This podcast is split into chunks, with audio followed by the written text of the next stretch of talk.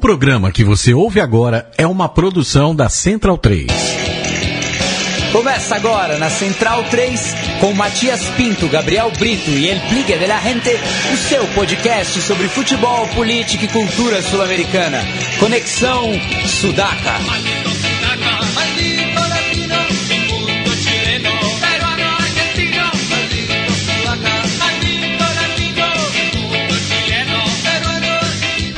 Buenas ouvintes da Central 3, está começando mais uma edição do Conexão Sudaca, ocupando e resistindo na sua placa de áudio. Meu nome é Matias Pinto e, como sempre, estou ao lado dos meus companheiros de batalha. À minha esquerda, ele, Felipe Domingues El de la Gente. Tudo bom, Biglia? Tudo bem, Matias? Boa noite. Boa noite a todos os centralinos. Um prazer encontrar os amigos aí e aprender um pouco mais aí sobre a cultura sudaca. E à frente do Biglia, trajando vermelho, está ele, Gabriel Brito, o guerrilheiro da informação. Tudo bom, Gabri? Tudo bem, Matias? Tudo bem, Bíblia? Tudo bem, Juan Pablo? Boa noite a todos que nos escutam, ou bom dia para os que escutarem posteriormente. Um vermelho um tanto é, desbotado, eu diria, mas ainda assim importante, vamos dizer assim. Boa noite a todos e aguante ele, Sudaca. E para falar do futebol argentino, é, temos a honra, mais uma vez, de falar com Juan Pablo Mendes, ele que está no Diário Olé quase desde a sua abertura. Tudo bom, Juanpi? Sí, todo bom. Un gusto volver a saludar, a hablar con, con você. Obrigado por la, el llamado, la confianza. Y bueno, lo mejor para ustedes. Bem, é, Juan Pablo, vamos começar falando né, do que foi essa temporada do futebol argentino que viu o Boca Juniors sagrar-se campeão mais uma vez. ¿Balance me pregunta usted? Eh, hacer un resumen de, de, lo que fue el torneo. Resumen, yo creo que eh, Boca tuvo una gran ventaja que fue que al no participar de Copa Libertadores tuvo un solo objetivo en este semestre y se pudo permitir algunos baches como fueron la, la derrota contra Talleres, el empate contra Patronato, ambos de local, eh, resultados que ningún hincha esperaba, pero bueno, eh, la victoria, el, la, el, título se explica básicamente porque eh, no, no hubo competencia fuerte que pudiera enfocarse claramente en el torneo local y los aciertos de Guillermo Barros Esqueloto al final, que era lo que le reclamaba de, de poner de volante central a Wilmar Barrios, y la explosión de Benedetto. Ustedes saben que ha sido el goleador del certamen, eh, futbolista, no sé si ustedes recuerdan, que llegó de América de México, que en Argentina se había destacado, pero no tanto, y mostró una versión altísima de Benedetto, los goles de Benedetto fueron determinantes, hubo buenos partidos de Gago, eh, hubo algunos buenos partidos de Pavón que se puede ir al Zenit, y bueno, eh, eso disimuló algunas fallas defensivas que hubo graves, tuvo que sacar a Bergini, zagueiro central que había estado en Europa.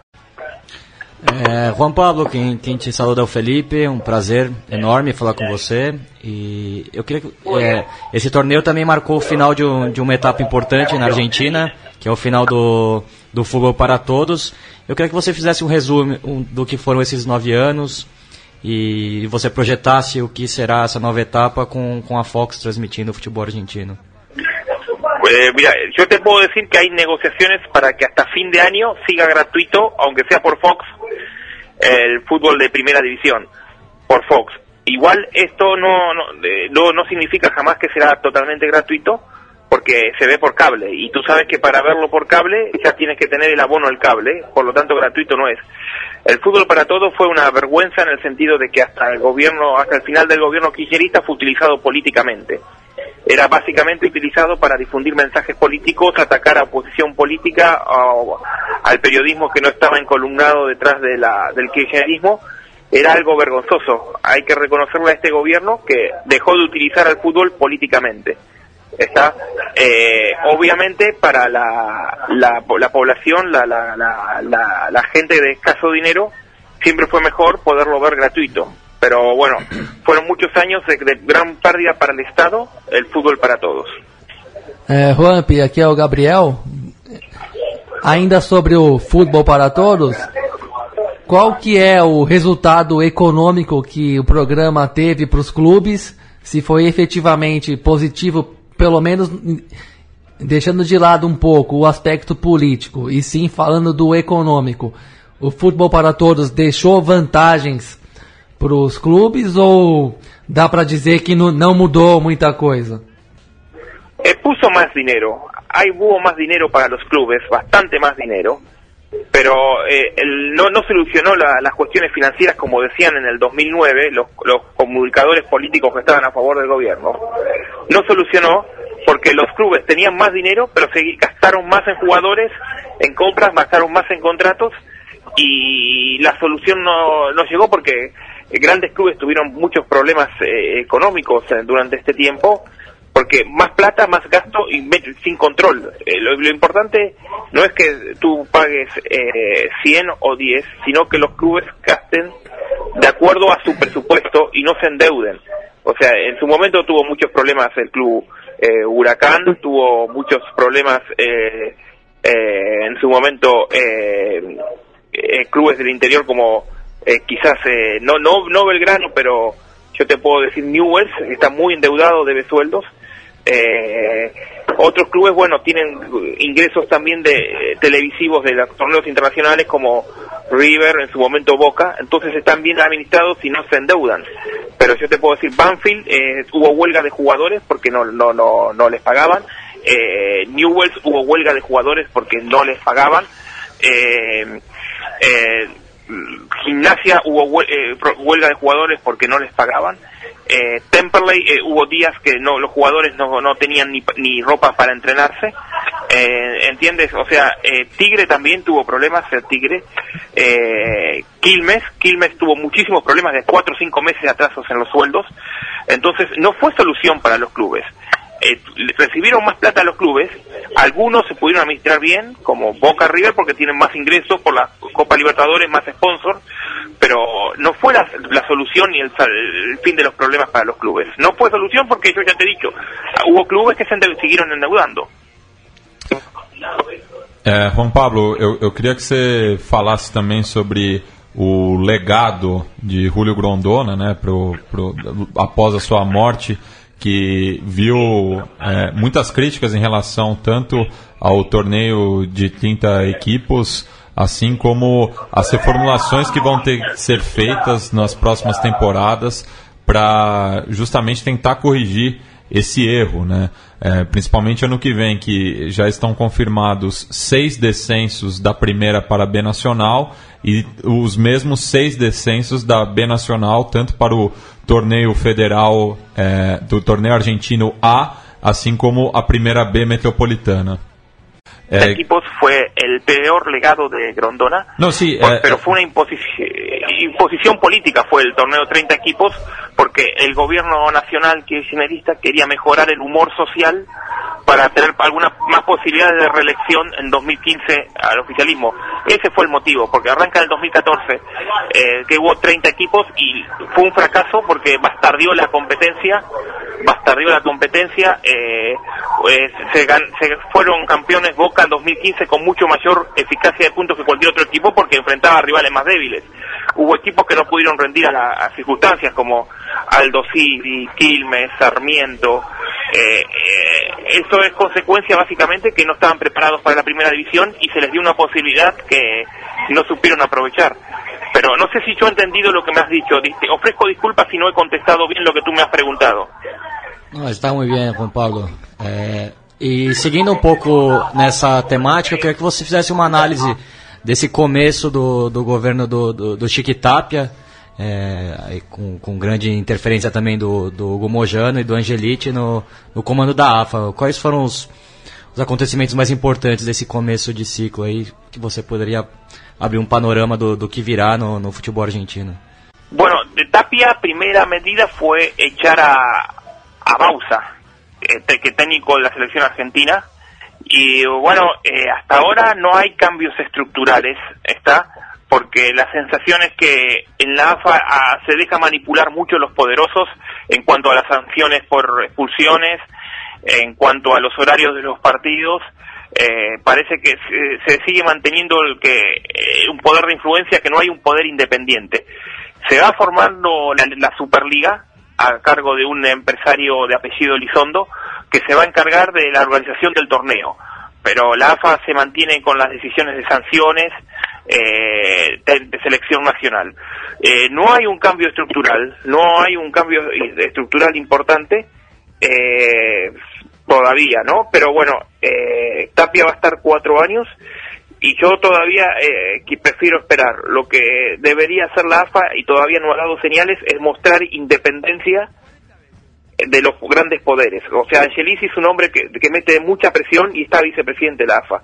Y la AFA lo que debe mostrar es que tratará igual a clubes grandes o poderosos, times fuertes o times débiles, igualdad.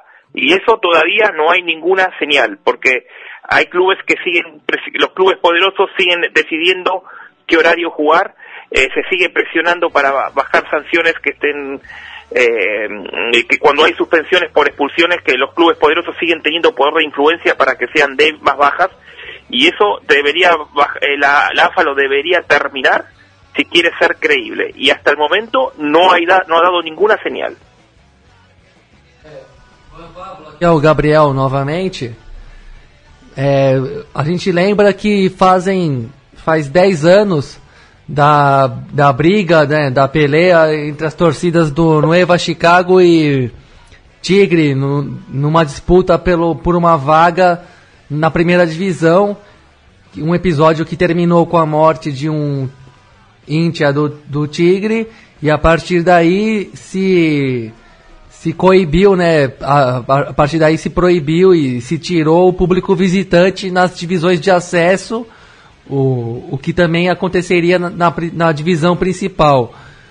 É, passados 10 anos desse acontecimento, né, que já é um tempo bastante considerável, tempo largo.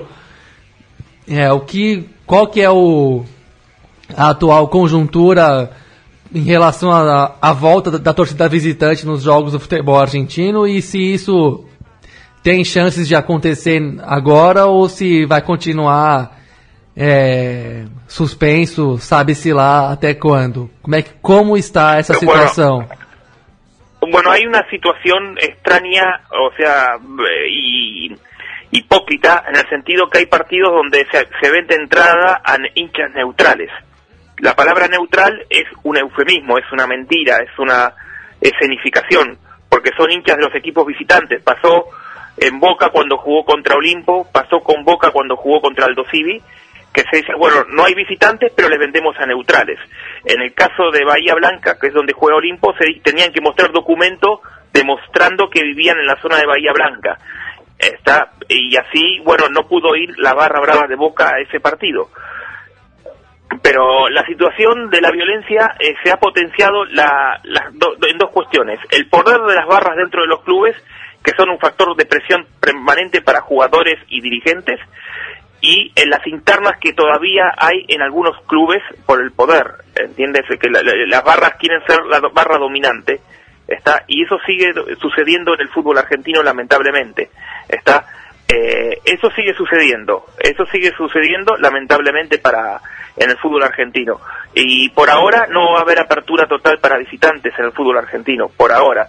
No, eh, puede, hay, hay algunos partidos de la provincia de Buenos Aires que la previde que la Agencia de Seguridad Deportiva autoriza a algún partido, uno o dos por fin de semana, pero eso según las circunstancias y no es fácil dar seguridad aún así, así y el clima de tensión sigue permaneciendo, aunque a veces que no haya habido hinchas visitantes ha ayudado a combatir la violencia de alguna manera.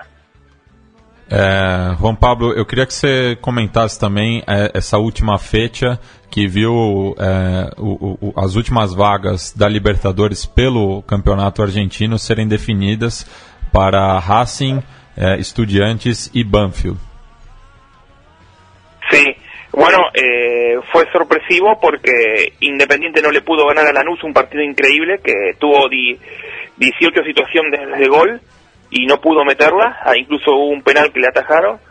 Y bueno, San Lorenzo no pudo ganar la Talleres en Córdoba, que era el partido que tenía que ganar.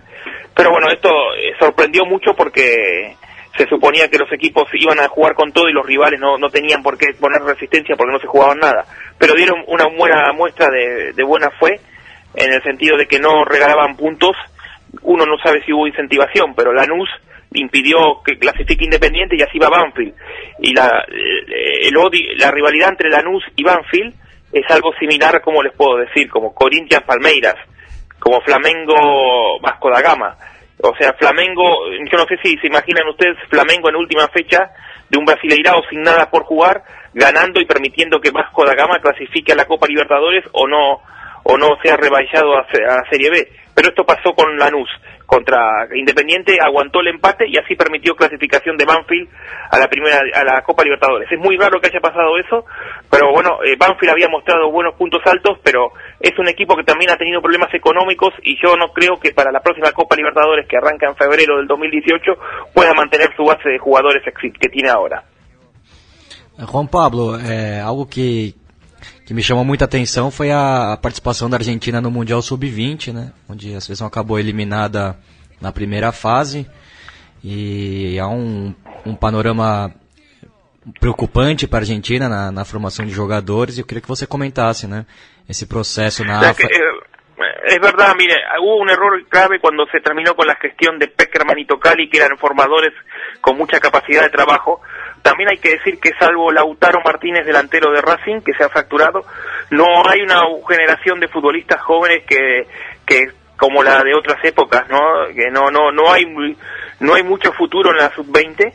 Eh, tampoco a Úbeda le dieron a Barco, jugador volante ofensivo que puede llegar a jugar de delantero, que es de Independiente, tampoco se lo permitieron, no se lo cedieron. Independiente prefirió que se quedara acá, el jugador tampoco tenía muchos deseos de ir, pero la realidad básicamente es que no hay una generación de futbolistas jóvenes que, que, que, se les pueda, con mucho futuro y que se pueda ilusionar el, el torcedor argentino con ellos. É, aqui é novamente o Gabriel, indo, dando continuidade ao que você acabou de falar, no, na, na, questão do futebol argentino de uma maneira geral, né? Claro que o, o mundo inteiro está sabendo e prestando, prestando atenção na entrada do Sampaoli na direção da seleção argentina. Eu queria te, pergun te perguntar como você avalia a, o, o Sampaoli como técnico da seleção nesse momento onde faltam só quatro partidas para garantir uma classificação para a Copa do Mundo, numa, situa numa situação que não é tão fácil e já teve, e já teve dois técnicos. E se você acredita que o Sampaoli vai conseguir mesmo dar uma nova cara aí para a seleção e também para o futebol argentino de, de uma maneira geral. Eh, tiene que trabajar a corto plazo, lo cual no es fácil. Es un entrenador que ha mostrado capacidad de trabajo, una línea de juego que es ofensiva. Eh, él incluso asumió y dijo que iba a tener un protagonismo desmedido, una declaración que a mí me pareció imprudente no se puede asegurar el protagonismo desmedido porque ahí el rival también juega y te puede quitar la pelota. Eh, es una situación de extrema tensión.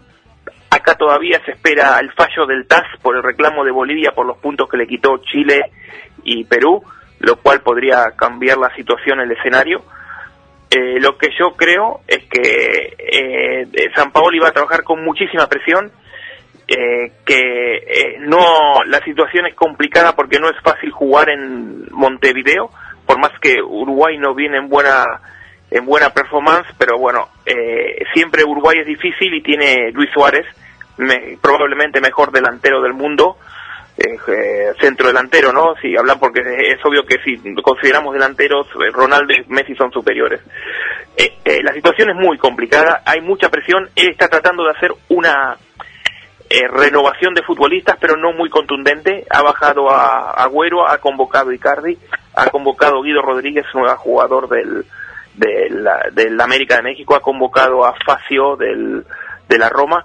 Está buscándole una vuelta, está buscándole inyectarle un nuevo, eh, un estilo diferente al de Bausa, más ofensivo sin duda, pero bueno, eh, la situación es de muchísima presión y yo no puedo descartar la, que Argentina quede fuera del Mundial porque no, da garantías de que, le pueda ganar a Perú en Buenos Aires y define contra Ecuador de visitante y Ecuador puede llegar a la última fecha definiendo el quinto puesto con Argentina.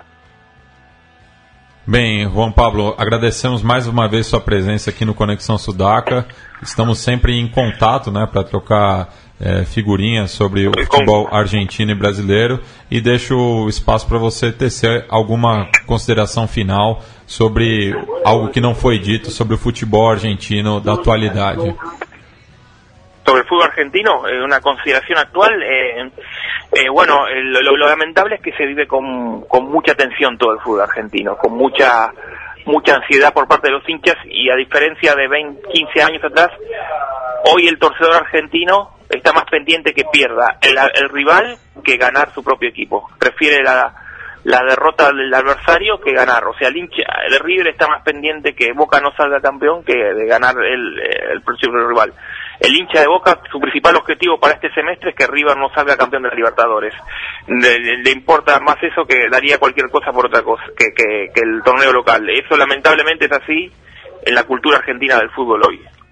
É, Juan Pablo, só mais uma pergunta fora do previsto, mas diante do que você acabou de falar. É, queria saber um pouco, saindo das, das razões objetivas do- da análise, né, vamos dizer assim. A gente, a, a nós aqui no Brasil passamos esses você falou 15 anos, né? Hoje fez 15 anos que o Brasil foi campeão do mundo no, no- no Japão e na Coreia. E naquela época a gente tinha uma noção de futebol brasileiro muito mais muito mais rica, muito mais autossuficiente até de, de que olhávamos para nós mesmos assim, a gente admirava o nosso próprio o nosso próprio futebol e olhava menos menos para a Europa. Isso que você falou aí do do futebol argentino e da relação com o torcedor, com o dia a dia, você diria que- tem a ver com um empobrecimento do futebol sul-americano e, e, consequentemente, se empobreceu até o jeito de viver o futebol?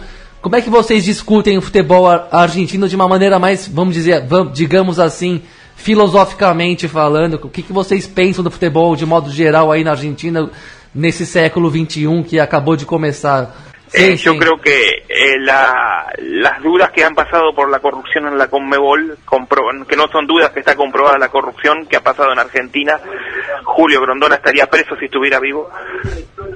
La- las sospechas que hay en cuanto a la falta de transparencia y claridad, eso han atentado, han empobrecido la credibilidad del fútbol. La corrupción y las presiones que por- por- se permiten en la AFA, yo no sé si la Confederación Brasileña de Fútbol es creíble para ustedes, pero aquí Es la la misma AFA ha perdido cosa. mucha credibilidad.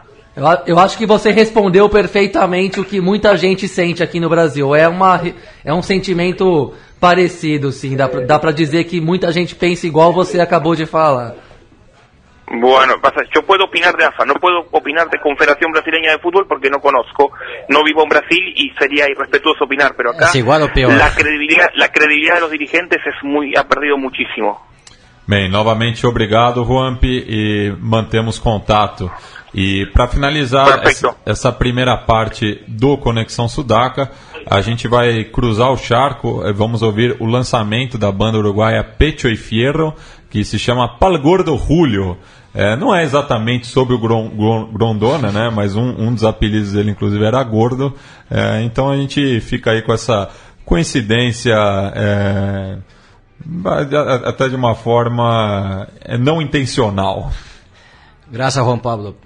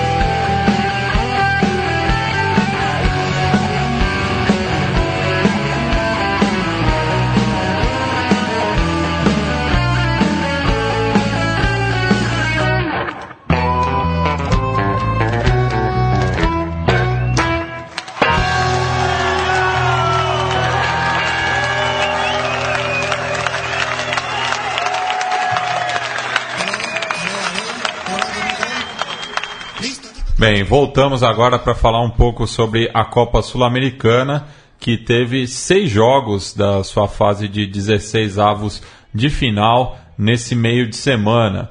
É, vamos pela ordem, né? Começar pelo encontro talvez menos interessante aos olhos do público brasileiro, o empate entre os equatorianos do Força Maria contra o Independente Santa Fé. Lembrando que o, a equipe equatoriana é, debuta né, internacionalmente e, e, é o seu primeiro ano também na elite, agora segundo, segundo ano na elite do futebol equatoriano, jogando no estádio modelo Alberto Spencer Herrera, ele... Ídolo do Penharol. Ídolo do Penharol do Barcelona de Guayaquil, maior artilheiro da história da Copa Libertadores. E o Santa Fé, né, que perdeu um dos seus destaques na temporada passada, justamente o Jonathan Gomes, é, que veio para o São Paulo. É, e sigamos agora né, para falar da vitória do Defensa e Justiça, mas que tinha gosto de empate até os acréscimos, quando a equipe do Alcon é, chegou ao gol com o Stefanelli. É um jogo bastante duro né, com a equipe catarinense, que jogou boa parte do segundo tempo com um jogador a menos. É, mas um jogo bastante franco, né? É, as duas equipes buscando a vitória a todo custo, mas é, pesou um pouco o, o fator local né, para a equipe de Florencio Varela e que também está se despedindo do treinador Sebastian Becassese, que vai auxiliar novamente o Sampaoli agora no comando da Albiceleste. É, o Defesa e Justiça que tem revelado bons treinadores, né? Depois a gente vai falar do Racing, mas o Diego Coca apareceu no, no Defesa e Justiça, também o, teve o, Olan. O Olan, que está no Independente. Fez um, uma grande campanha, com um grande segundo semestre, o primeiro semestre com, com o Independiente. Enfim, é um time que, que vem, vem, assim como a Chapecoense, são, são dois projetos interessantes, né? De duas equipes é, do futebol brasileiro e argentino que estão em, em crescimento, é, tanto no, no âmbito nacional como internacional e que joga um bom futebol, né? O Chapecoense que fez, tá fazendo um ano heróico, né, por tudo que, por que se passou, mas que vive um mês complicado, né? Deu uma queda no cato brasileiro, até normal, e um resultado perigoso para remontar em, em, Chapecó, né? Contra um bom time da, da, do Defesa e Justiça. E se classificou novamente também para a Copa Sul-Americana. É, ridicularizaram muito o São Paulo né, pela, pela eliminação, mas e realmente o São Paulo faz uma, uma campanha vexatória nesse né, 2017, mas né, naquele confronto o Defesa Justiça fez uma grande partida no Morumbi, né? Mostrou bom valor, um time taticamente interessante, né? O BKC é um treinador muito ofensivo, né? Bebe muito da fonte do, do Sampaoli. Enfim, é um time para ficar de olho aí que pode chegar nas fases finais da, da, Copa Sul-Americana. E o, o, Jonas Gutierrez que, que talvez esteja de é, está de saída, né? Do, do, do Defensa e Justiça, né? Ele vai defender o Independente, provavelmente. É uma boa contratação. Ele fez uma deixou uma boa imagem naquela partida no Morumbi que eu estive no estádio. É, heróico, né? Tem que lembrar que ele teve aquele problema de câncer, né? Quando ele jogava no Newcastle e conseguiu remontar a carreira de, de uma forma bem bacana. Isso.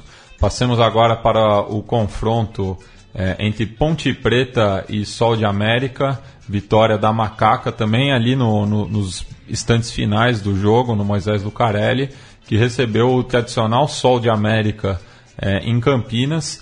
Equipe essa que é a terceira força do bairro Obreiro, né? Impressionante. O, o, o bairro ali próximo. Nacional Querido, Cerro Portenho. E, a, o, e o Sol de América. O, o, o bairro ali próximo do Defensores del Chaco, é, mas que tem três equipes tradicionais e campeãs do futebol paraguaio. É, um jogo amarradinho, duro, né? Como se poderia até imaginar entre dois times que que são mais coadjuvantes na cena local, mas que são competitivos e bem organizados, né? O Sol de América fez o típico jogo de time paraguaio que sempre é muito competitivo, muito chato, marca muito. Assistir esse jogo inteiro, hein? A Ponte muitas vezes só teve o recurso do chute de longe de, pro gol. E era um time. Enquanto que o Sol de América até pareceu que tava. Que até criou algumas chances, fez, exigiu do Aranha boas defesas, estava no, no começo do segundo tempo meio que deu a entender que ia, ia acabar até ganhando o jogo. E a, a- mas a Ponte também foi brigadora, ficou, conseguiu melhorar com algumas as substituições aí no final, né? O, mesmo tendo com o Sheik jogando de titular, é, um time não um, um pouco mesclado em relação ao Campeonato Brasileiro, sem o Lucas jogando, que é o artilheiro do time, que estava fazendo um ótimo campeonato, sem o Cleison, que acabou de ser vendido ao Corinthians e tudo mais, mas um time bem organizado, com o Gilson Kleina de fora do campo, né, orientando o time. Então foi um jogo bem duro, na minha visão, um pouco parecido com o que foi o confronto entre, entre, a Ponte e o Ginásia La Plata. E no final, Sheik com estrela, né? Estrela de quem gosta de decidir jogo, gosta de chamar a responsa, buscando o gol mesmo em vários chutes, não só ele como o time da Ponte, achou um gol ali num chute de média distância que desviou um, um pouco na zaga e tirou o goleiro da jogada. E depois o jogo teve um esquentou um pouco, umas pancadas para lá e para cá. E certamente teremos um jogo de volta bem disputado e bem duro. E contra um time aí que no Paraguai é coadjuvante, mas tem lá a sua tradição, tem lá a sua história, já foi campeão duas vezes, já jogou muitas Copas continentais ah, no passado. E é um time que tem que ser respeitado, ainda que não seja dos mais populares, não tenha tanta gente, meio que é similar ao Nacional nesse sentido.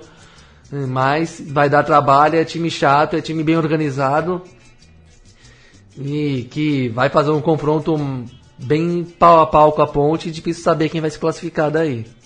Saindo de Campinas, vamos para Tunja, na Colômbia, aonde o Corinthians visitou o Patriotas de Bojacá, equipe que eh, se assomou né, ao, ao cenário sul-americano, eh, ficou conhecida aqui no continente por ter sido o quadro que rebaixou o América de Cali naquela promoção em 2012, né?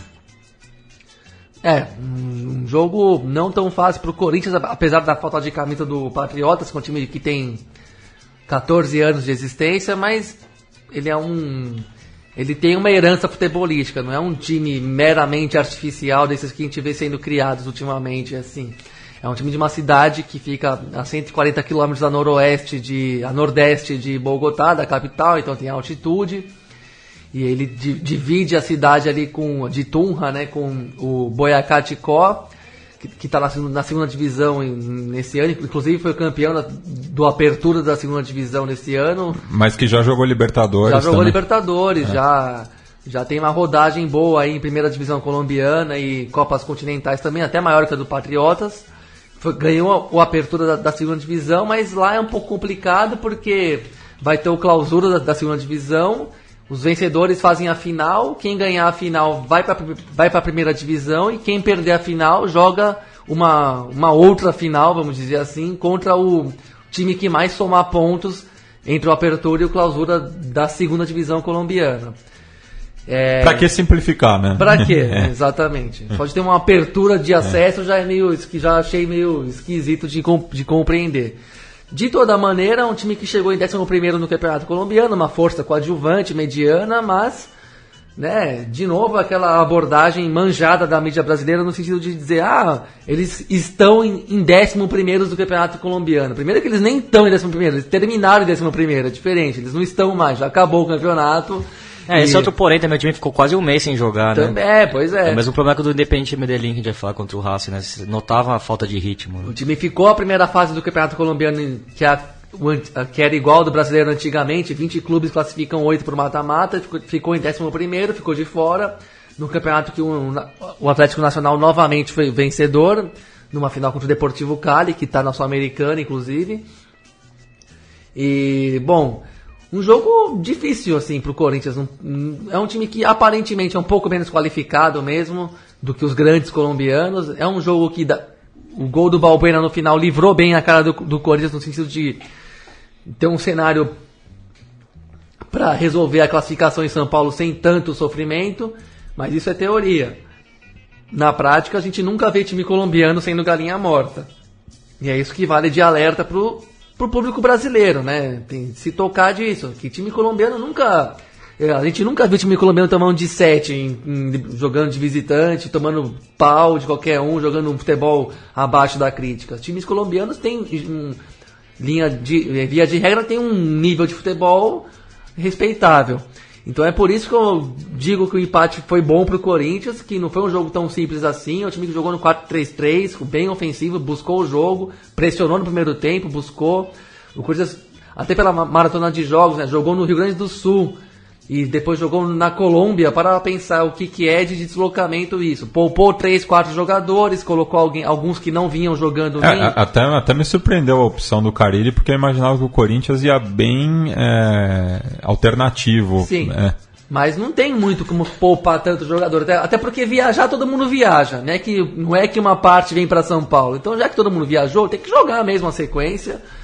É, dá pro, Cor- dá pro, Cor- pro Corinthians se classificar poupando alguns, não muitos, três ou quatro mesmo, jogando bem sério.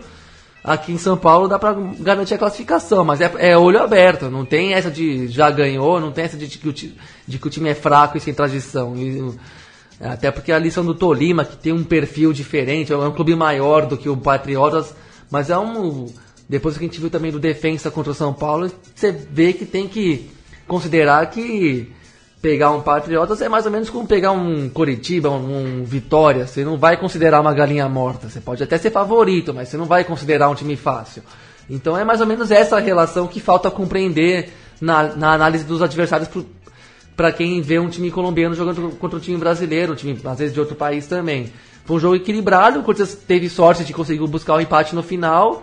O Cássio foi bem de novo, o time colombiano não, não- não se impôs tanto assim. O Corinthians manteve uma boa postura, mas também teve que ficar esperto ali para não tomar um 2 a 0 de repente que azedava o caldo para o jogo de volta e, e acabou que saiu a meu ver, num lucro muito grande, sim. Dá pra, dá considerar o, o resultado excelente na altitude, longe de casa, nessa sequência de dois jogos por semana incessante.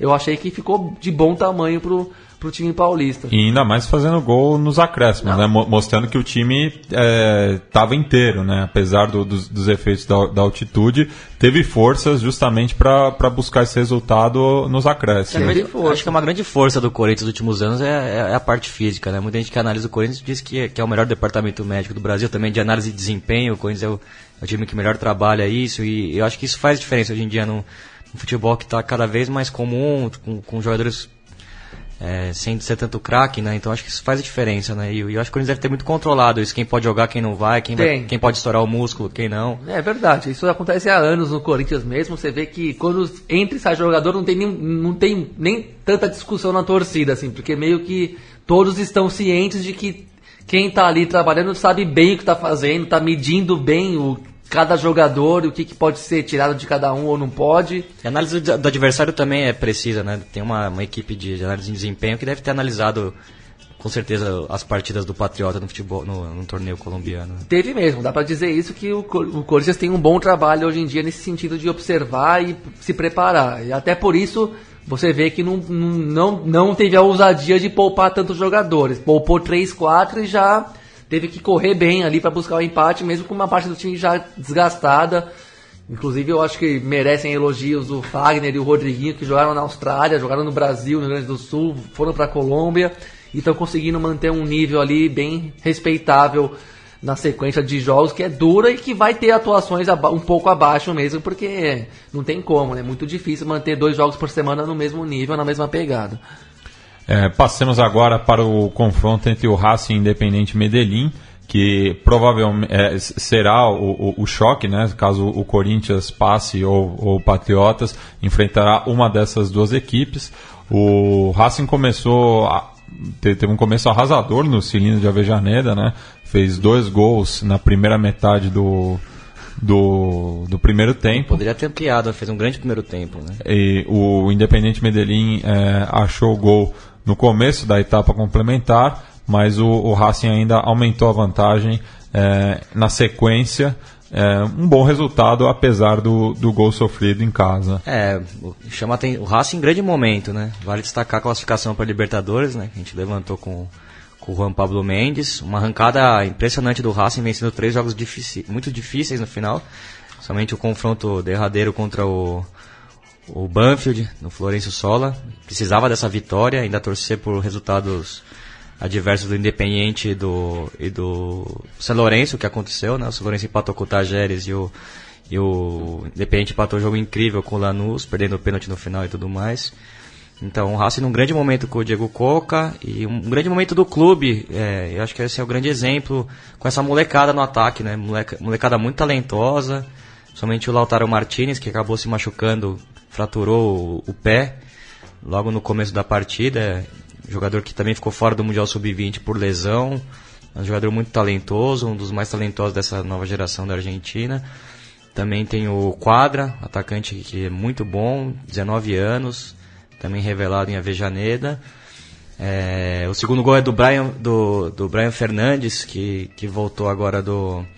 Que jogou. Foi, é, foi revelado pelo Defensa e Justiça com o Coca. O Coca trouxe ele pro Racing, ele começou muito bem, teve muitos problemas extra-campo e o Racing acabou emprestando ele pro Sarmiento de Junín. Ele fez um bom campeonato, né? O Sarmiento de Junín que foi rebaixado, mas ele Me- mesmo assim. mesmo né? assim fez uma grande parte, fez um grande e, e é um jogador muito talentoso. Você vê que o segundo gol é um, o domínio, né, a arrancada, a definição da jogada mostra que ele tem muito talento. E enfim, tem outros jogadores também importantes da, da base.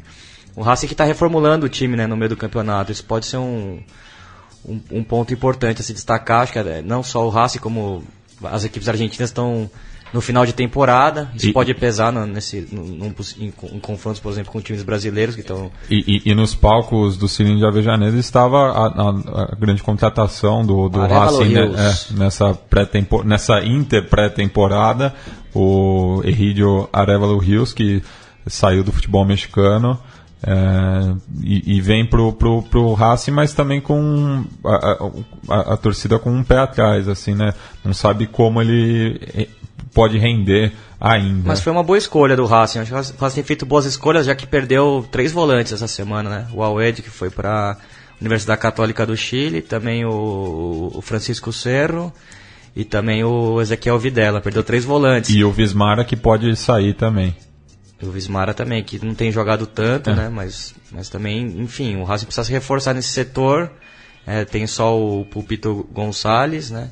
E, agora, e fechou hoje com o Rinaldo, com o Fabiano Rinaldo do, do, do La Plata, né? Jogador também experiente, já com passagem na seleção. Enfim, o Racing se remontando e, e tem a possível saída do grande craque do time, né? O melhor jogador do time, que é o, que é o Evo Acunha. Jogador que vem sendo convocado pelo São Fez um Paulo. golaço no jogo. Fez um golaço, foi ovacionado no minuto 17, né? O do Racing ovacionou ele, que deve ter sido sua última partida em Avejaneda, né? Ele que tem propostas da Europa e realmente é um, é um jogador de, de muito talento, né? Jovem ainda também, ele que foi revelado pelo Ferro Caio Oeste. Acho que fica difícil analisar o Racing projetando um confronto contra o Corinthians que já está muito desenhado, né? Mas pode ser que caia por terra. Por isso, né? Porque a, a Argentina sofre, sofre agora uma quebra de temporada e, e o Brasil não sofre. Acho que o futebol argentino também vai ser, para quem continua nos campeonatos, pode afetar mais do que os, times brasileiros, até porque também economicamente o futebol bra- brasileiro tá tá um pouco à frente. Então tem mais condição de segurar os jo- jogadores para a janela europeia. Pelo menos um, um, você falando agora diante do que pode acontecer com o Racing, isso fica meio visível, porque mal comparando, eh, o time do Racing que eu vi jogar ontem, que eu achei que jogou muito bem, ganhou de 3 a 1 e foi pouco até, era para ser mais diferença de gols. O Independente Medellín lembrou o time da Libertadores mesmo, incon- inconstante. Você vê que tem algum talento ali, mas não o time não decola, não consegue fazer um jogo com- de 90 minutos bem assim. E perdeu merecidamente, tomou um enquadro no, no primeiro tempo. O Tolosa fez um gol de muita raça, muita briga para diminuir o placar. E foi isso que manteve a série viva pro Independente Medellín. Porque o placar do jogo justo era 3 gols de 3 a 0 4 a 1 3 de diferença ali pro Racing. Que tem um jeito de jogar com a molecada, com a velocidade, com um jeito que. com a, com a dinâmica que tem. Lembra um pouquinho me lembrou, pelo menos bem desse jogo, o time do Grêmio atual, né? Que é um time também bastante jovem e veloz e que tem um futebol interessante. Mas a- agora, se perder dois, três jo- jogadores titulares, hum, já pode mudar um pouco a cara e sair perdendo, né? Mas foi um jogo que eu achei o Racing bem bom em campo, com uma vitória categórica, um estádio lindo como sempre, lotado, com um clima bem legal também, bem de uma torcida que está afim de ver o time jogar a Copa Sul-Americana mesmo. Então seria um grande confronto esse Corinthians e Racing se acabasse confirmando, né? Ainda está aberto, mas seria um jogaço. E o Alejandro Wall, que já foi nosso convidado aqui no Conexão Sudaca, escreveu um artigo lembrando né, que o primeiro confronto entre o Racing e o DIN aconteceu há 50 anos, justamente na campanha vitoriosa da Academia, quando sagrou-se campeão da Libertadores em 1967.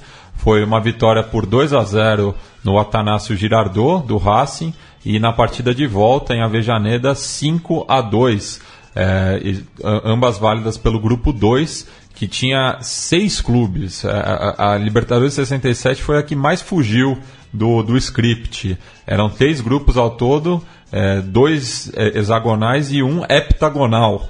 É, e ao lado do, do Racing nesse grupo 2 estava o River Plate, foram as equipes que passaram de fase, além dos colombianos Din já citado e o Santa Fé, e os bolivianos Bolívar e 31 de outubro. É, passemos agora para o último jogo de, de, dessa semana pela Copa Sul-Americana, a boa vitória do Fluminense por 4 a 0 diante da Universidade Católica de Quito, que assim como o Santa Fé perdeu um de seus destaques para o São Paulo, é, não, não pôde contar com o Arboleda é, e que parece fez bastante falta, né? Mas é, estava jogando Matias de Federico, né? Que teve a sua carteira roubada no Rio de Janeiro. No, como que teve a carteira roubada? Desculpa. Não, rolou, rolou a, a, a, bagagem do, do, do, da equipe equatoriana foi furtada, na verdade, no, ah, no aeroporto internacional do Rio de Janeiro. Que beleza. É. Ah, mas um bom momento do Fluminense, né? Eu tive. É. Eu tive no Morumbi vendo Fluminense São Paulo e deixou uma boa imagem, jogadores jovens interessantes, né? É, eu inclusive saí do Morumbi falando que o Wendel nunca mais acertava um chute daquele. Acertou mais Já lindo. Já calou minha boca ontem. Acertou mais é. lindo ainda.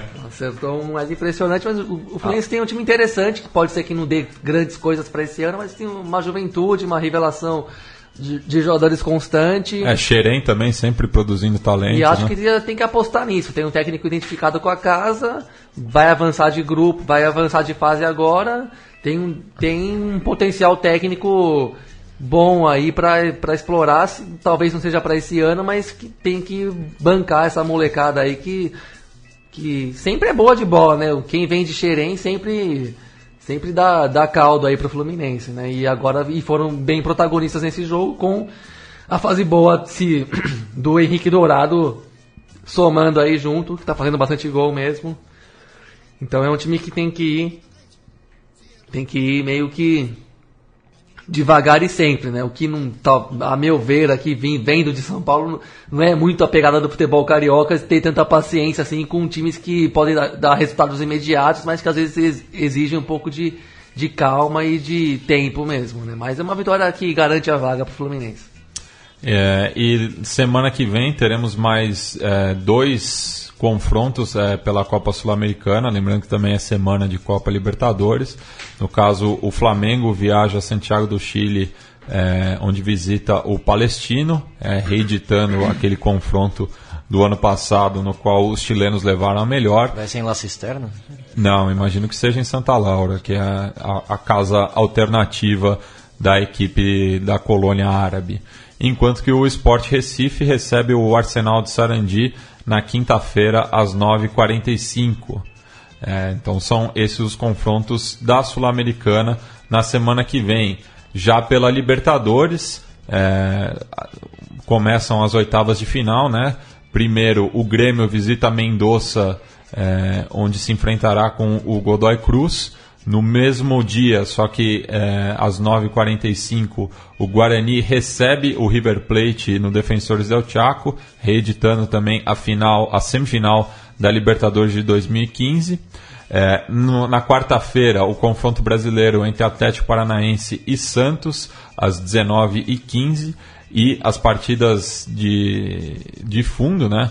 É, o Barcelona de Guayaquil recebe o Palmeiras é, no estádio é, Monumental, enquanto que o, Atlético Mineiro visita o Jorge Wilstermann. Já na quinta-feira, o The Strongest recebe o Lanús no Hernando Siles. É, e mais adiante, o Botafogo visita o Nacional no Gran Parque Central, mesmo horário de Emelec e São Lourenço no George Capwell.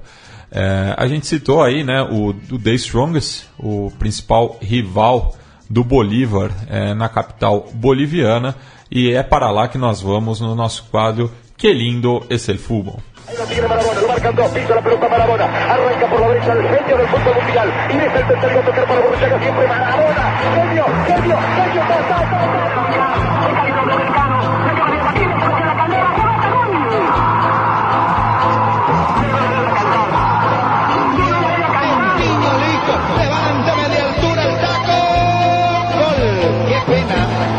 Gol del Corinthians, Ronaldo.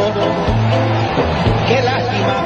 Qué lindo es el fútbol, pibe. Qué lindo que es el fútbol, pibe. Bem, e nesse meio de semana também tivemos a última rodada do, do Clausura na, na Bolívia, é, perdão, do Apertura na Bolívia, é, com o, o- o- a equipe da academia já era campeã antecipadamente, mas faria a festa no Hernando Siles, recebendo o Oriente Petroleiro, é, e, e foi um jogo pouco movimentado, né? Até é, se poupando um pouco, né? Porque a, a temporada continua, inclusive o Bolívar ainda está na, na Copa Sul-Americana. É, foi um jogo de despedida também para o, o ídolo Walter Flores, é, que foi heptacampeão pela, pela equipe. Não, foi heptacampeão boliviano, é, mas seis títulos pelo, pelo Bolívar e um pelo Real Potosí. É, e a despedida dele aconteceu ali por volta dos 41 minutos. Um pouco depois ocorreu um pênalti para a equipe da casa. É, o goleiro adversário, o Pedro Galindo, é, a- defendeu o chute do Nelson Cabreira. O, o Bandeirinha mandou voltar. O goleiro da equipe de Santa Cruz de la Sierra reclamou assintosamente contra o auxi- auxiliar, acabou sendo expulso e na segunda cobrança o Bolívar conseguiu a, a vitória pelo placar mínimo e é isso que a gente vai ouvir na voz de Gonçalo Cobo. Señores, se va Walter Flores al campo de juego. Hasta donde fue entendido. Walter se queda hasta diciembre. La gente se está parando para aplaudir al capitán celeste. Y están abrazando la cancha, y hasta Vituro va a abrazar. Creo que se va Bolívar. Me parece que sí. Me parece que sí. Está llorando Walter Flores. ¿Será que no, no va seis meses más?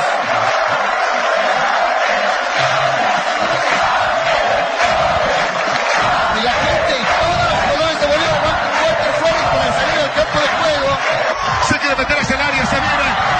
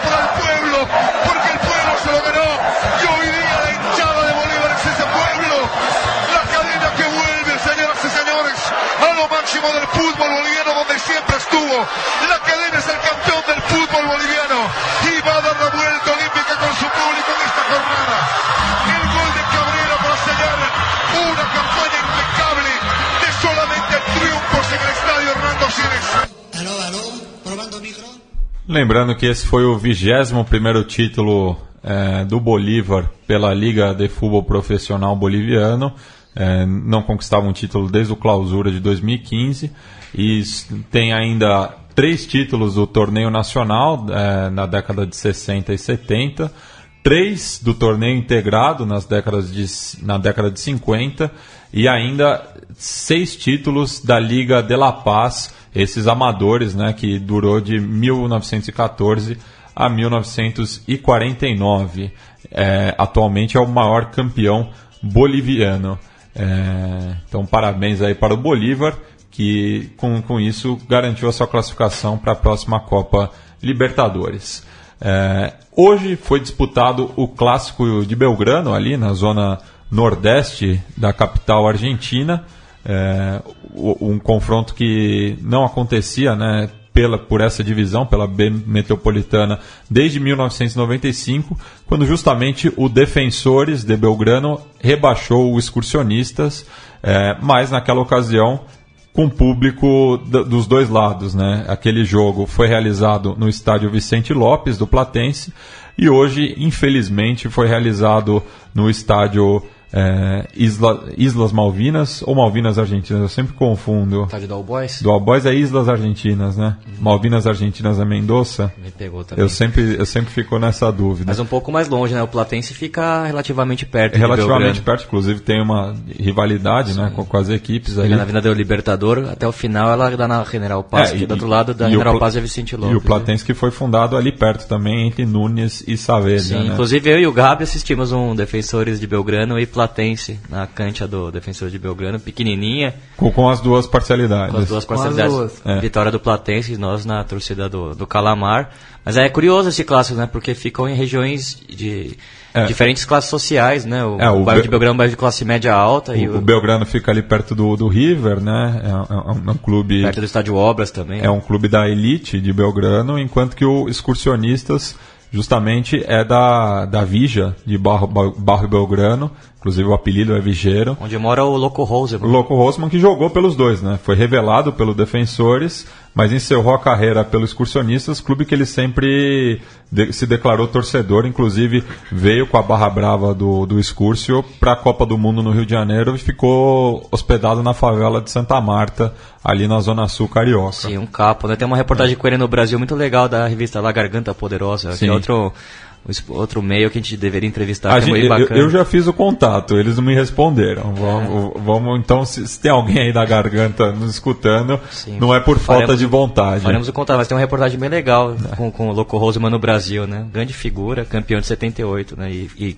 e um dos craques daquele do Huracan de Huracan 73. com certeza.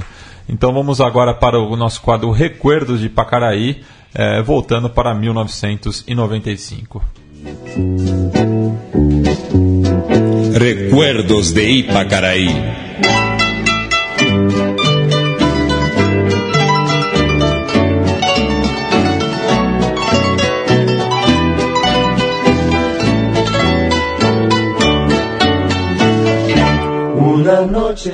Bem, naquela ocasião, o Excursionistas não chegava rebaixado à última rodada eh, do clausura da B Metropolitana, mas tinha que visitar o seu rival eh, e acabou sendo derrotado com dois gols do Leonardo Almansa, eh, que condenaram o, o, o clube de Barro Belgrano eh, à primeira C Metropolitana, onde ficou até o ano passado. Então vamos ouvir aí o relato desse jogo com a vitória do Dragão. Quizás poco importe decir que Leonardo Almanza anotó los dos goles del equipo del Bajo Belgrano. A ninguno de los dos equipos, a ninguna de sus dos eh, parcialidades le interesa esto, ya que por un lado los defensores han festejado una victoria en la última fecha sobre su eterno rival. Aquí está el primer gol de Almanza. y segundo han presenciado el descenso de su archirrival. Si trasladamos esto a la tribuna de enfrente, quizás podemos tener todas las sensaciones opuestas. Excursionistas, uno de los clubes con más historia en el ascenso del fútbol argentino, se ha ido a la C. Esta es la jugada donde se gesta el segundo gol del equipo rojo y negro. La pelota va a ir para Leonardo Almanza, que va a definir bajo sobre la salida del arquero. Una tarde con dos matices bien distintos para un mismo barrio. Defensores ganador y excursionistas a la primera C. E com o empate de hoje, né, gols é, de Gola, Gonçalo Vivanco para o Vicheiro e Christian Podestá para o Dragon, é, combinado com o empate entre o Estudiantes de Buenos Aires, que visitou o Colegiales, que é outro rival também da, das duas equipes, porque fica ali próximo também do Platense, em Munro, né, que está ali em Vicente Lopes. É, com essa combinação de resultados, o Defensores recebe o Pincha, da capital argentina, é, no, no, na próxima terça-feira, 4 de julho, pelas quartas de final do reducido, que vai dar mais uma vaga da B Metropolitana para a B Nacional. Os outros confrontos dessa fase são entre o Deportivo Riestra, que recebe o Platense. O Riestra teve a melhor campanha entre as equipes que não é, se promoveram né, para a segunda divisão argentina, seguido pelo Atlanta, que recebe o Deportivo Espanhol, assim como o Comunicaciones, que recebe o Barraca Central.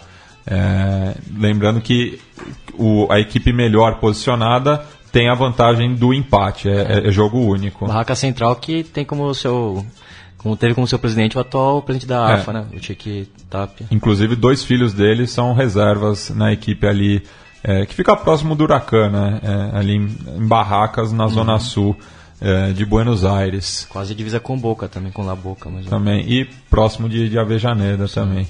E o Riestra está ali perto também, né? Em, Barro Flores, mais, mais próximo do, do São Lourenço. É, o, o espanhol também. Também, é, o espanhol também, tá Barro, Barro Flores. Flores. Inclusive, o, o, a gente já destacou que o arquirrival do Riesca, o Sacatispas, já, já garantiu o acesso à B Metropolitana, a qual disputará pela primeira vez. É, bem, chegamos ao final de mais uma edição do Conexão Sudaca e outra efeméride que aconteceu essa semana foi o, o massacre de Avejaneda, ainda no contexto é, da, da crise argentina de 2001, né, no qual uma protesta, um protesto massivo ali é, no sul da, da Grande Buenos Aires, é, no dia 26 de junho de 2002, próximo da estação de trem de Avejaneda, resultou na morte é, de dois militantes é, ligados aos piqueteiros, né? Então a gente homenageia agora o Maximiano Kostek, de 22 anos, e o Dario Santillan, de 21 anos, que faleceram é, nessa repressão da, da polícia é. E para isso a gente vai escutar o tema é, do Jorge van der Mole, chamado Junho, que no, no, nos leva de volta justamente a junho de 2002. Hasta!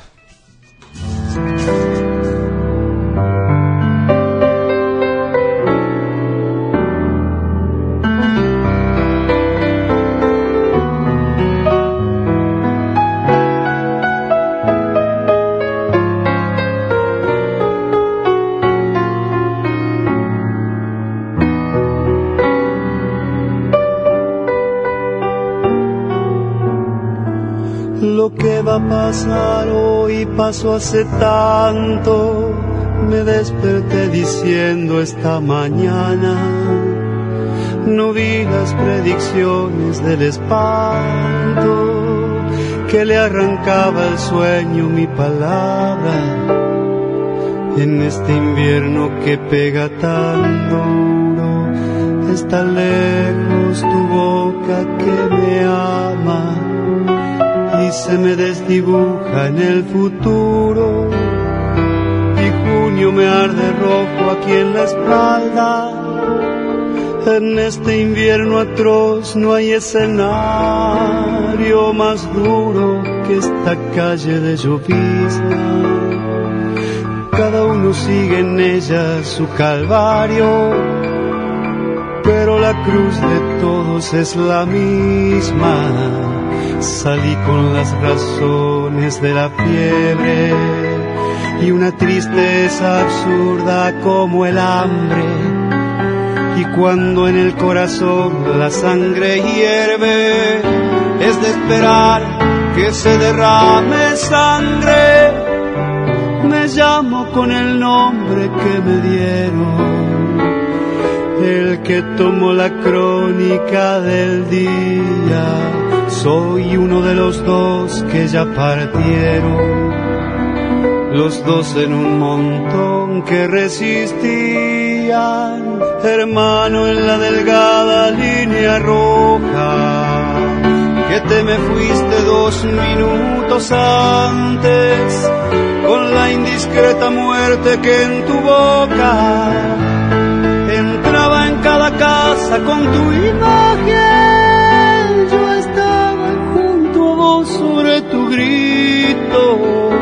besándote feroz la indigna muerte, mientras te ibas volando al infinito, fulgor de la mañana indiferente, fulgor de la mañana indiferente.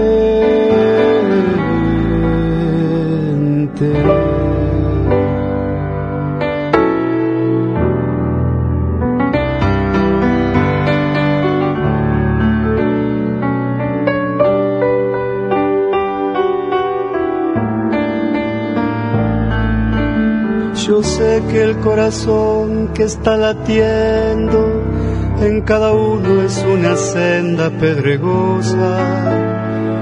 Cuando en el suelo sucio me estoy yendo, ajeno y solo de todas las cosas. Si yo salí por mí, salí por todos, ¿cómo es que ahora no hay nadie aquí a mi lado? Que me retenga la luz en los ojos, que contenga este río colorado. El corazón del hombre es una senda más áspera que la piedra desnuda.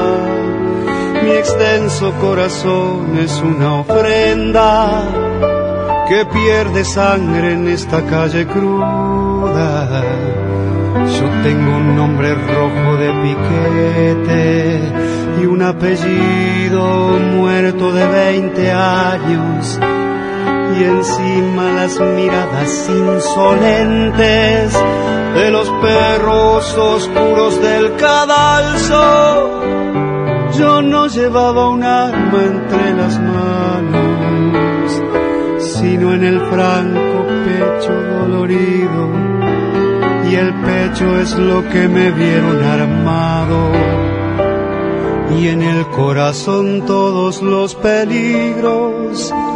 La mano que me mata no me llega ni al límite más bajo de mi hombría, aunque me arrastre en rojo en las veredas con una flor abierta, sangre canto piquetero que me devuelva la voz silenciada, que me abra por la noche algún sendero, pa' que vuelva mi vida enamorada, pa' que vuelva mi vida enamorada, pa' que vuelva mi vida enamorada pa' que vuelva mi vida enamorada.